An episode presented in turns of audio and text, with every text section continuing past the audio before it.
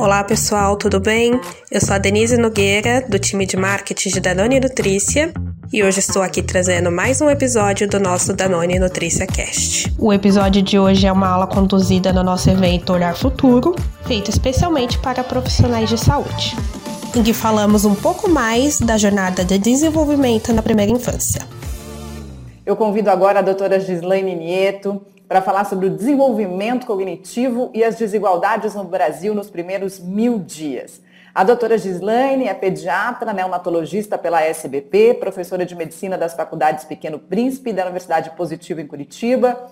Ela é coordenadora médica da UTI Neonatal Hospital Brígida, também em Curitiba, e presidente do Departamento Científico de Neonatologia da Sociedade Paranaense de Pediatria. Muito bem-vinda, doutora Gislaine, é um prazer tê-la aqui conosco.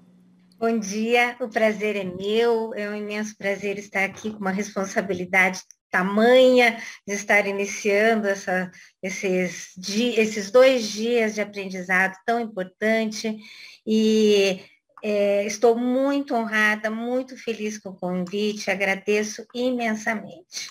Então, gente, hoje nós vamos iniciar então os nossos, os nossos, o nosso tema com desenvolvimento cognitivo e tentar abranger um pouquinho das desigualdades no Brasil. É, a gente sabe, não poderia começar a falar sem a gente novamente é, elencar a importância dos primeiros mil dias, então, no neurodesenvolvimento. Então, a gente sabe que os primeiros mil dias nós ah, é, englobamos todo o período da gravidez, o período do e até o segundo ano dessa criança, né? Então é a janela de oportunidades onde nós vamos ter é, mais ações onde nós podemos atuar no desenvolvimento, na saúde e desenvolvimento dessa criança. E a nutrição adequada vai fazer parte nesse impacto que a gente pode causar na vida das nossas crianças, né? Então, a gente fala, quando a gente fala em primeiros mil dias, a gente retorna ah, sobre a epigenética, sobre os fatores ambientais onde vivem essa criança, desde o seu período intraútero, da parte nutricional que essa criança recebeu durante esses primeiros dois anos de vida e a parte de ação. O que, que a gente pode fazer para melhorar? O que, que nós, como profissionais da saúde, como pais, é, como avós já, a gente pode estar fazendo para melhoria é, de, de ação nessas crianças. Então, é, tudo começou lá atrás, né, com a teoria de Baker, entre outros, né, que estudaram muito é, é, essa parte epigenética, com estudos epidemiológicos a princípio, né, onde eles viram que um, um estímulo num período sensível poderia fazer transformação do indivíduo. E por aí começaram, então, as origens que a gente usa mais hoje em dia, origens desenvolvimentistas de saúde e doença. Ou seja, é, é, com estudos muito é, delicados e, e, importantes, viu-se que a alteração epigenética pode estar fazendo, é, é, levando a uma alteração não de DNA, mas genóticas, né? Genóticas é, até terceiras gerações. Então, ela é muito interessante, onde o que vai acontecer é como se fosse é, um, um, ligar e desligar, né?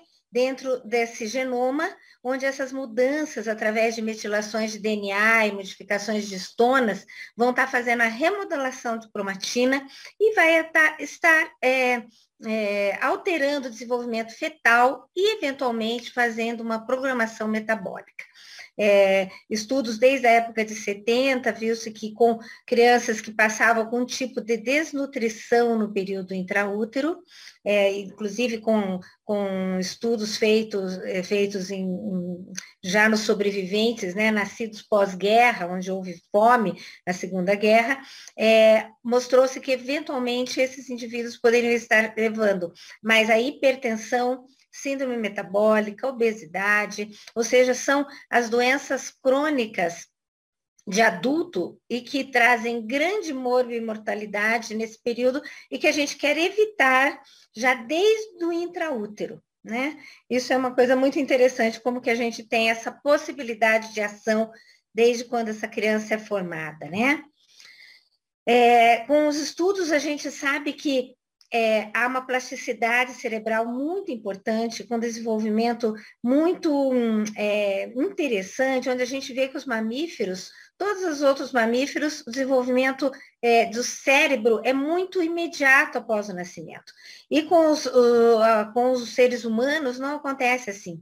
É, Começa-se o, o desenvolvimento cerebral já desde 24 semanas é, intraútero, ou seja, já desses nossos prematuros sobreviventes, né? A partir de 24 semanas, a gente vai ver que há um desenvolvimento cerebral. E é, aqui depois, só para a gente pensar como que está o desenvolvimento cerebral desses nossos prematuros lá fora nas nossas UTIs, né? Que eles estão com desenvolvimento cerebral todos, é, às vezes, muitas, muito período, muito fora do útero, né? E e, e daí ele vai, vai num crescente até principalmente aos dois primeiros anos de idade.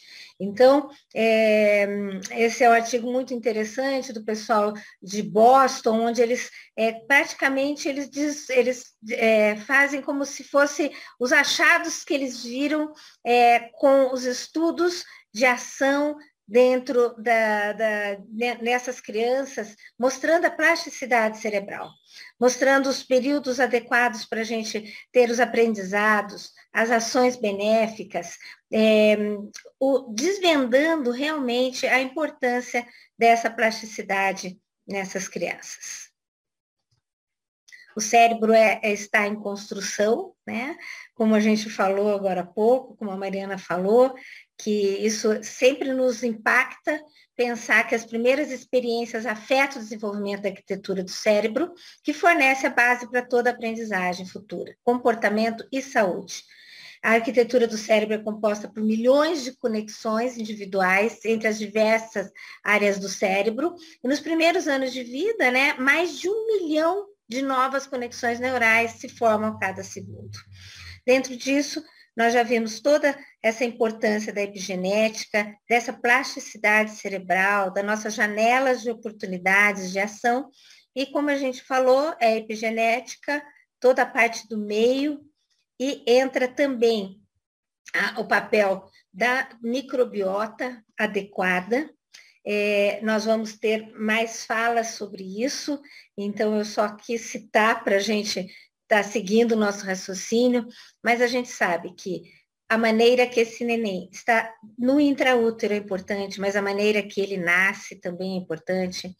Como a gente já falou, a maneira que ele fica nesse período neonatal, se ele foi um neném doente ou não, se ele usou antibiótico ou não, se ele teve uma alimentação adequada ou não, e quão difícil ainda é alimentar os nossos prematuros de maneira que eles não percam muito peso, que eles ainda mantenham uma tendência a manter uma curva adequada de crescimento mesmo das nossas unidades. Então, tudo isso vai ter interferência. Então, a gente tem um papel também muito importante com essa criança desde o seu pré-natal, o seu nascimento e a sua nutrição. E que a partir de agora a gente vai falar um pouquinho sobre a nutrição, né? Claro que o nosso padrão ouro e o que nós queremos de melhor, de que nós temos de melhor e o que nós queremos para todas é que houvesse uma, uma, uma amamentação exclusiva até os seis meses e complementada após essa idade. Para isso, a gente preconiza o aleitamento já na, materno já na primeira hora de vida, onde a gente chama que é o golden hour, né?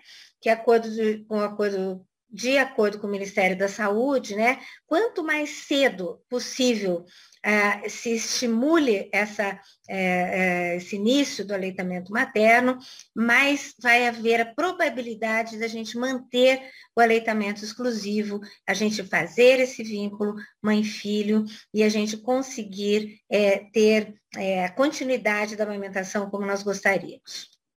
A gente já conhece todos os benefícios né, do leite materno, com a redução de manifestações alérgicas, melhor desenvolvimento cognitivo, que é o nosso tópico hoje, menor incidência de diarreia, melhor, é menor risco de sobrepeso, aí vai entrar toda a parte de, de programming, de, de é, alterações boas que nós podemos fazer para as nossas crianças, né? Os benefícios para as mães, né? Que a gente sabe que a chance de diminuir uh, o câncer de mama com a amamentação e as dores também pós, é, pós-parto, e os benefícios psicológicos que sabemos que são indiscutíveis e esse vínculo mãe-filho é importantíssimo. A gente tem nesse, é, nesse artigo algo muito interessante que de, é, vocês depois vão, vão ter disponibilidade de rever a aula, é, como que foi descrito, como que com as leis que regularam a parte de propaganda a nível do Brasil, a gente conseguiu aumentar a, a, propaganda a nível de, de formulações lácteas, né? E, e, e, nesse sentido, como a gente conseguiu aumentar a nossa adesão à amamentação. Ainda é muito baixa.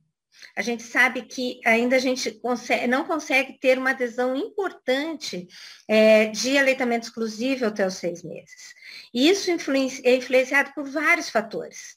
E, às vezes, os próprios fatores de desigualdade sociais entram nesse, nesse patamar de dificuldades. Por exemplo, nós temos uma grande população feminina que trabalha. Nós não temos ainda é, legislação obrigatória para seis meses de, de licença. Nós temos leis que apoiam a amamentação com horário que vai ser um pouco mais diferenciado, mas a gente sabe que às vezes essa mãe encontra ainda muitas barreiras para ficar em casa amamentando seu filho exclusivamente. Então, é, esse artigo mostrou que aqui no Brasil a gente tem essas essas possibilidades, tivemos essas possibilidades com várias iniciativas que estão cada vez melhores e cada vez mais difundidas. E a gente quer crer que estamos no caminho para a gente estar é, alavancando cada vez mais o aleitamento exclusivo até os seis meses. E quando a gente não tem é, essa possibilidade, o que, que a gente vê? A gente vê nesse, nessa pesquisa nacional de saúde em 2013 como tem aumentado, por outro lado, como tem aumentado o excesso de peso das nossas crianças. Então, a gente vê que a, um sobrepeso aumenta de 42,4% em 2002 para 2003 para 57,3% em 2013. Então, não só nas nossas crianças, na população em geral, né? E muito é, nos, nos constrange dizer, decepciona a proporção das crianças que comem biscoitos ou bolachas com menos de dois anos. E isso é muito cultural nosso é, mesmo a nível de consultório, sempre há a, avó que pergunta, a mãe que pergunta, mas eu não posso dar uma bolachinha? Eu não posso dar um biscoitinho? É, a gente queria fazer uma papinha com a bolachinha, porque isso é cultural e vocês vejam quanto que a gente vê que 60% da população aqui no sul, né, de crianças menores de dois anos, comiam, então, biscoitos ou bolachas. É, e a parte de refrigerante ou suco artificial, vejam como ainda há uma proporção grande no Brasil inteiro de crianças abaixo de dois anos que utilizam o refrigerante e o suco, trazendo então uma, um grande aporte de açúcar, dificultando a adesão de manter o leite materno como complemento é, dessa alimentação já é, nesses primeiros dois anos. E então, como a gente tem que tentar balancear, né?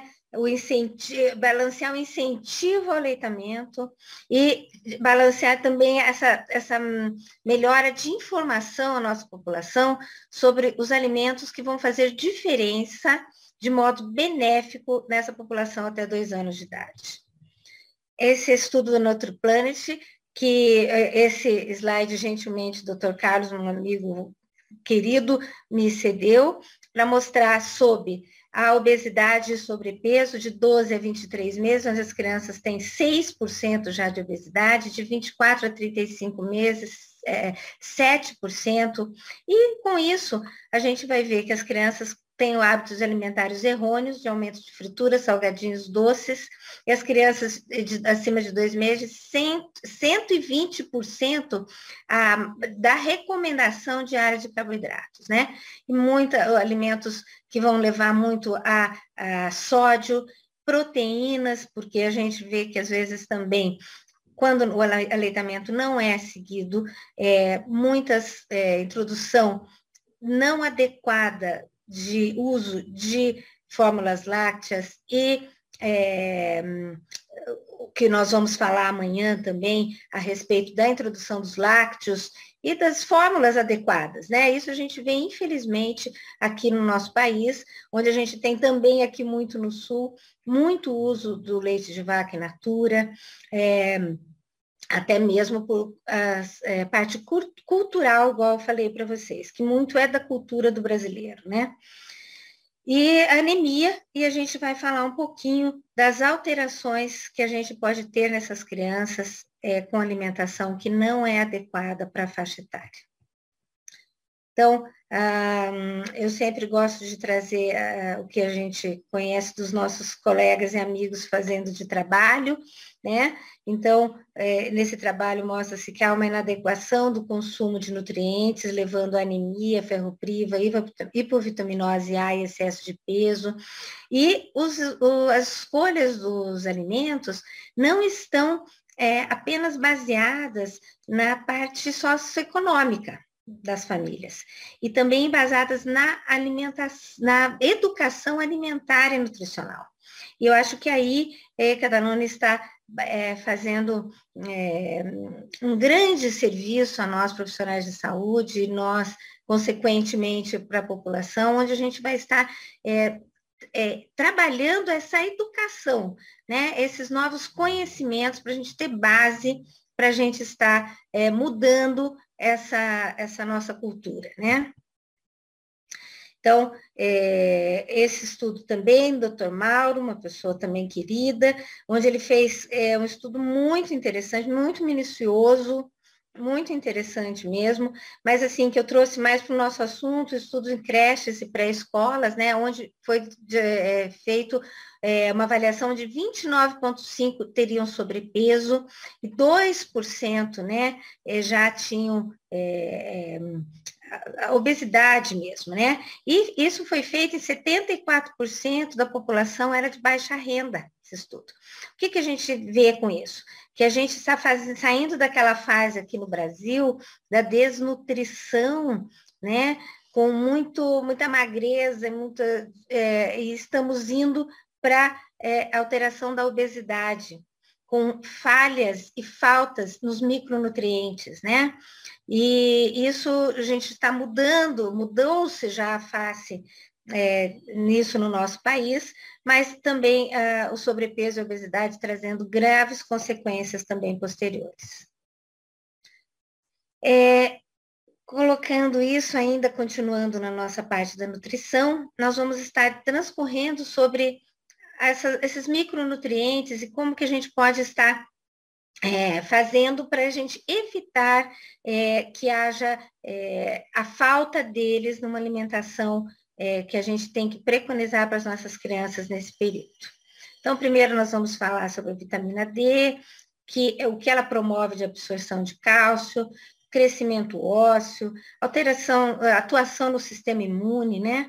E raquitismo, raras raras ocasiões já, mas com muita baixa incidência daí da própria vitamina D, é, que a gente já não vê com frequência. É, o sistema imune, a gente já viu agora muito falado, né, da atuação da vitamina D agora na época da nossa da pandemia que a gente está vivendo.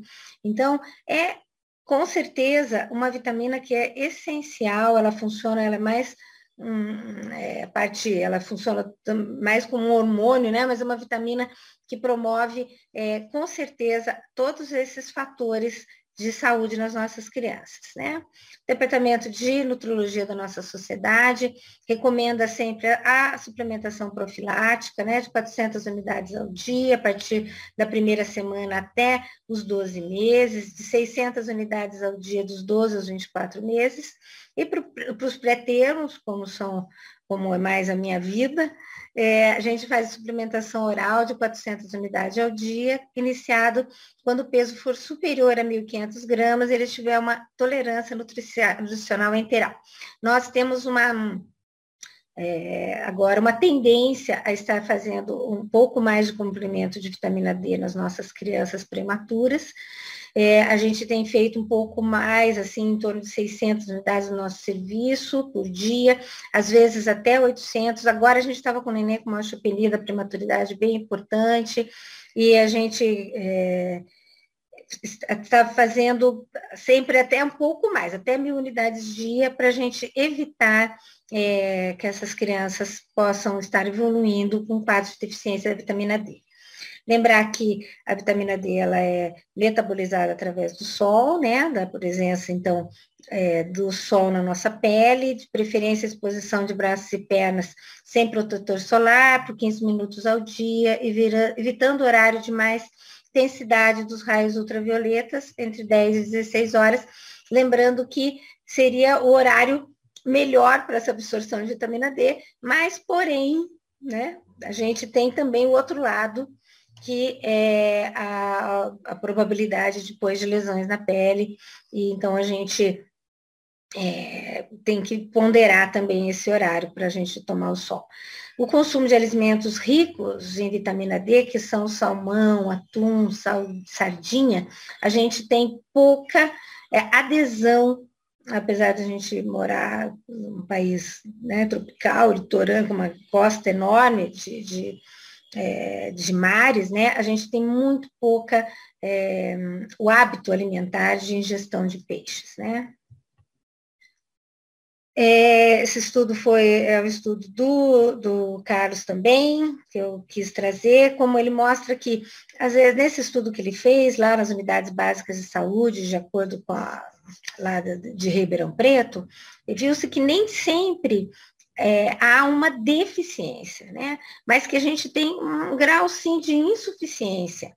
E muitas literaturas colocam que a gente tem que. Será que preconizamos to, todas a, a, suplementação de vitamina D, há uma certa discussão quanto a isso, mas a nossa sociedade preconiza que é, a gente deva fazer essa, essa suplementação, independente do tipo de é, da criança estar só no aleitamento ou estar com fórmula láctea, é, a gente deve fazer a suplementação. O iodo, né, que é essencial para o hormônio de tireoide, para a gente ter essa crítico no desenvolvimento cerebral no início da vida, principalmente.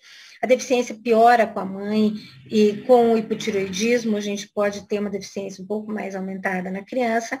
E no desenvolvimento pós-natal e na plasticidade cerebral, o iodo vai ter papel muito importante. Nós vamos falar um pouquinho de políticas públicas que a gente já sabe que a gente já tem implementação com iodo nos nossos alimentos aqui no Brasil. Né? O zinco, muito falado também agora na pandemia, né? É, a deficiência severa do zinco é muito rara, mas 40% da nossa população pode ter, ter uma deficiência moderada em sua, ou sua oferta deficiente, né? As dietas ricas em é, amiláceos, às vezes com alto teor de filato, reduz essa biodisponibilidade do zinco e do, do ferro. A diarreia, o baixo crescimento, imunidade prematuridade podem ser fatores que alteram essa, essa ação do zinco no nosso organismo, tanto que a gente, nós, no caso de diarreias agudas, nós preconizamos o uso do zinco, já que ele também vai ajudar na melhora dessa, dessa é, parede intestinal, né? O baixo crescimento e a imunidade, amanhã a Rita com certeza vai falar da complementação dos zincos na prematuridade, onde nós temos é, preconizado também para as crianças acima de 36 semanas. Anemia ferropriva, né? É muito importante ainda e prevalente no nosso país, 2 milhões de pessoas afetadas no mundo, 50% das gestantes e crianças podem ter algum grau de anemia, 50% do ferro é acumulado no terceiro trimestre da gestação, novamente entram casos dos nossos prematuros, que eventualmente vão já ter deficiência, fora toda a, a, a espoliação, fora todos os problemas de, de patologias que possam estar envolvidos, mas também com essa transferência do ferro que não foi adequada. E ele, o ferro é, é, é, é altamente importante no desenvolvimento cerebral é, dessa criança, tá? Aqui a gente vê que é só um esquema do trabalho. onde a gente vai ter é, a gente tem que pode ter uma falha, então, importante cognitiva com alteração de, de, se tiver uma anemia ferropriva, né? Então a gente pode ter uma é, alteração numa criança ali que já vai crescer em termos de desenvolvimento, desenvolvimento psicomotor, pode ter, a gente pode ter uma deficiência de crescimento mesmo, né? Estatural dessa criança, é, as disfunções neurológicas, redução de QI, e a gente pode ter com isso ah, o que, que vai acontecendo? Redução de escolaridade, e nós daí continuamos no nosso ciclo vicioso, onde não há uma nutrição adequada, não há educação, não há ganho posterior para uma vida adulta. Nós continuamos no ciclo vicioso de pobreza, baixa nutrição, e nós não conseguimos, então, é, solucionar esses problemas se a gente não agir desde a primeira infância, né? Ah, esse é o consenso da sociedade brasileira, que caracteriza a anemia como uma urgência, né, anemia ferropriva como uma urgência médica, onde nós temos que estar atuando, né? E com a, também como que foi está sendo preconizado a partir de agora também a, do terceiro mês até 24 meses de vida, ou seja, até dois anos, do terceiro mês até dois anos, um miligrama de quilo de ferro alimentar dia para as nossas crianças, né, em, é, em aleitamento materno exclusivo ou não. É, a gente sabe que nos casos é, específicos dos pré-termos nós vamos ter um aporte ainda maior, e desde 2005, a gente tem no Brasil o Programa Nacional de Suplementação de Ferro, né? É, onde a gente preconiza, então, aqui nesse caso era de, de 6 a 24 meses, a gente tem preconizado que seja, então, de 3 a partir de agora, tá certo? Esse é um trabalho também que o Carlos me passou o slide, que eles é, não está publicado ainda, mas ele falou que a gente já podia mostrar, ele mostrou na última aula da None, é, onde eles vão apresentar. Ele foi, ele foi é, aceito uma submissão no sexto congresso né, de, mundial de gastroenterologia, patologia e nutrição, e é, onde a, esse trabalho eles, eles, mostrou, eles mostraram anemia prevalente no Brasil em, em torno de 33%, né, anemia ferropriva. Então, a gente tem ainda esse, é, esse desafio da gente estar diminuindo esses é, patamares de anemia ferropriva. A maior exposição de DHA e redução de riscos de doenças crônicas, então, na fase adulta, isso já é, é importante, já é sabido.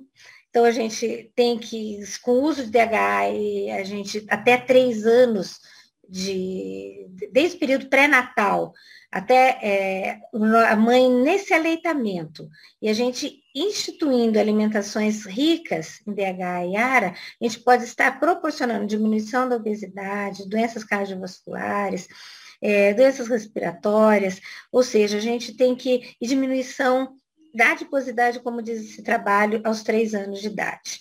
Mas o, qual que é um dos principais alimentos que a gente pode ter é, de boa disponibilidade, tão rico em L-cepulfa e, e com DHA, né? E, seria, então, a, o leite materno, que a gente já sabe, né, que ele tem L-cepulfa DHA ligado aos fosfolipídios, o tipo de gordura, né, de gordura incorporada, células que vão estar interferindo no metabolismo dessa criança, né, e um, o que, que a gente vê é que o leite materno, sim, é, risco em é rico em LC-PUFA, sim, ele, ele é adequado nisso. Porém, o que acontece em alguns trabalhos que nós vemos aqui? Nesse trabalho que foi feita uma avaliação da composição é, do, de, de, de, né, de composição dos leites, né, que foi feita aqui no Brasil, nós vimos que o teor de DHA encontrado no leite humano foi um dos menores já verificados no mundo. Apesar, de novo, que eu falei, de viver na parte costeira. É, e o que, que acontece? A gente não é, tem o hábito de alimentação com peixes e a gente não tem na nossa costa peixe com, de boa qualidade, com muito boa qualidade nesse sentido, né? Deixa eu explicar, é, com altos teores de DH. E então, se a gente fizer uma enquete, mesmo entre nós aqui que estamos aqui ouvindo hoje, conversando aqui, a gente não come duas vezes peixe por semana. Eu sempre pergunto aos meus alunos, quem come peixe uma vez por semana? De vez em quando tem um. Duas vezes, ninguém. Eu não como.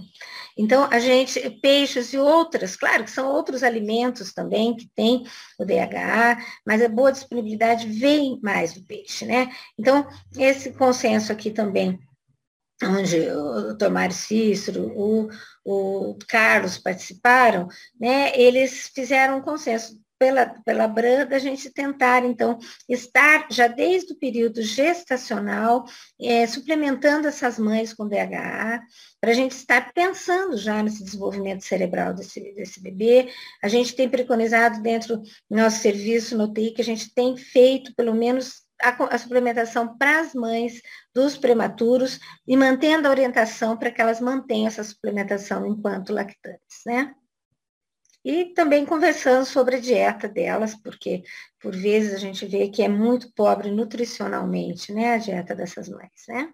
Mas será que é fácil resolver as questões de desigualdade social e nutricional?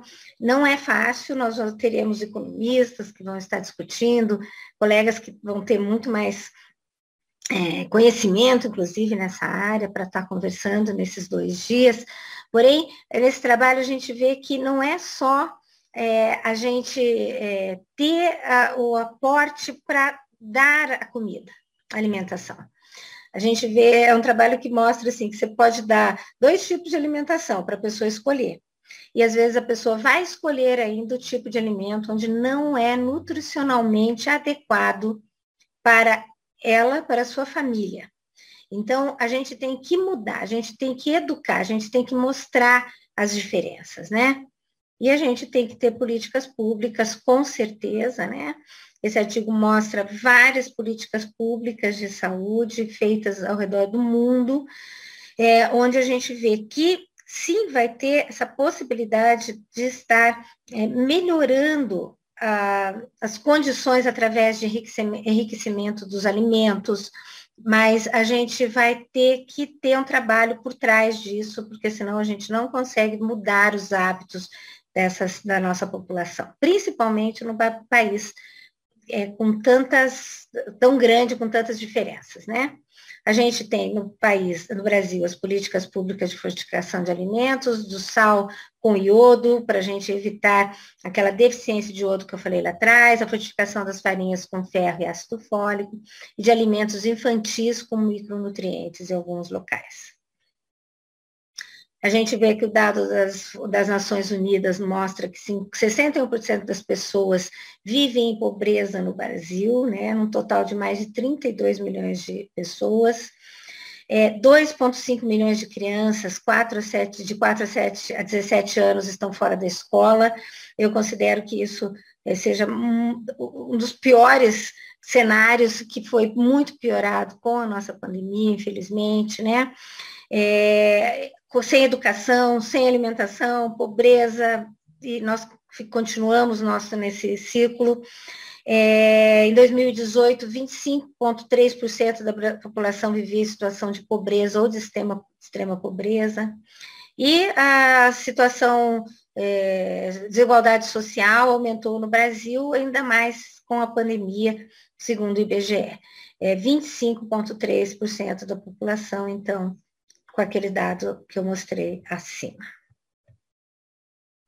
Isso é um problema mundial, a gente tem várias discussões em todo o mundo como melhorar a situação da nutrição, como é, planos de saúde do, dos governos, né? Claro, a gente fala mais em países é, de baixa e média renda, né, que passam muito ainda por esse problema, mas com a pandemia a gente viu que existem áreas de bolsões de pobreza em todo o mundo, isso vem aumentando muito e a gente vai ter que ter é, sérias é, medidas a serem tomadas para a gente poder fazer a diferença a partir de agora, né? essa ação mundial com os alvos para 2025, né, que a gente tem, é, que a gente pensa é, quais são os alvos, né? 40% da, é, da, da, diminuição da baixa estatura que vem da desnutrição, né? É, 50% da redução na anemia nas mulheres em idade reprodutiva. 30% então do baixo peso ao nascer, né? É, não, a gente ter algum tipo de, é, de ação, de incremento, de, de possibilidades da gente não ter o aumento da obesidade infantil. Né? A, a gente tem que tentar aumentar a nossa taxa é, de amamentação é, exclusiva até os seis meses em até 50% do que a gente já tem hoje, né? E deixar e tentar reduzir então, essa, essa, essa, essa, essa fase de perda de peso, de desnutrição, em 5% do que nós temos hoje no mundo. É, hoje, essa faz parte das nossas, das, da meta mundial de ações globais que se preconiza, né? E a gente falou que é, a gente tem toda a epigenética, a parte ambiental, a nutrição e a ação para o desenvolvimento cognitivo, né? E aqui eu não vou me estender, porque vamos ter o expert para falar depois, não quero falar nada que não seja correto da minha área, mas várias, é, o que mostra que o custo da inação, quando a gente não atua, quando a gente não, não, não está se mobilizando para ter essa melhora, o que, que a gente vai ter? Né? Uma alteração importante na função cognitiva das nossas crianças, apatia e, e comportamento exploratório diminuído, redução da interação, né? A gente vai ter é, perda é, de, de, da, das, de possibilidade dessas crianças terem uma melhora cognitiva e um futuro muito mais brilhante. É, nós temos a possibilidade de fazer diferença na vida das nossas crianças, né? Inclusive com muito melhora de renda, né, em relação à renda média que a gente poderia estar é, proporcionando se a gente não fizer nada de ação para essas crianças, né? A equação de Heckman, né, que será falada, né, que investir no desenvolvimento da primeira infância, né, é uma foi de se você é o melhor investimento que a gente pode ter, se a gente isso nós temos que tentar convencer os nossos gestores, né, os nossos os nossos governantes, né, como isso é importante, né, para cada um dólar investido, o retorno foi de 7 dólares. Acho que é o melhor realmente investimento, não entendo nada de investimento, mas acredito que seja um investimento sem igual, né? E o que, que a gente vai esperar do neurodesenvolvimento após todos, tudo sobre tudo isso que a gente falou e o que, que a gente vai esperar nos nossos dias, né? O que, que a gente tem pela frente. Então, a gente sabe que Harvard eh, tem um seu desenvolvimento muito importante, onde a gente, é, onde muito do que a gente falou aqui vem disso, dos conceitos e de, de, do que eles têm estudado em Boston sobre o desenvolvimento neurocognitivo das, das nossas crianças. E a gente sabe que vai ser uma balança que a gente está passando, uma situação inigualável que nós passamos, né, né que estamos passando agora, é, onde a gente vai ter distanciamento social, a gente está tendo perda de emprego, a gente está tendo perda de famílias, a gente está tendo uma quantidade enorme de crianças órfãs, né? E a gente está tendo que balancear com muita uh, orientação a esses pais, com resiliência, com ações sociais para a gente também sim fazer o nosso papel, com fome, com, a fome, com a pobreza que vem aumentando, né? Mas como pediatras, né? Como é, educadores que somos também. E a gente está tentando mostrar que tem que tentar haver um equilíbrio nessa situação tão difícil para a gente retomar o nosso, nosso crescimento e nosso cuidado das nossas crianças da melhor maneira possível a fome vem aumentando, né? É, esse é um, um, estudo da Unicef, onde diz que a malnutrição e a, a, a, nutrição pobre, a má nutrição, a desnutrição, né, com, tem, tem sido relacionado também à mortalidade do Covid, né? E a gente sabe que, que a gente tem muito o que fazer, né? A gente tem que tentar criar novas maneiras de novos impactos, né, em relação ao nosso desenvolvimento nutricional aqui no Brasil, melhores ações nossas como pediatra, com a educação como a Danone está fazendo, é, com o nosso ensino à resiliência, ao amor, a, ações dentro da própria família que façam a diferença. E a gente pretende que a gente tenha novas estratégias, né, cada vez melhores para a gente estar fazendo a, a diferença no mundo. Muito obrigada.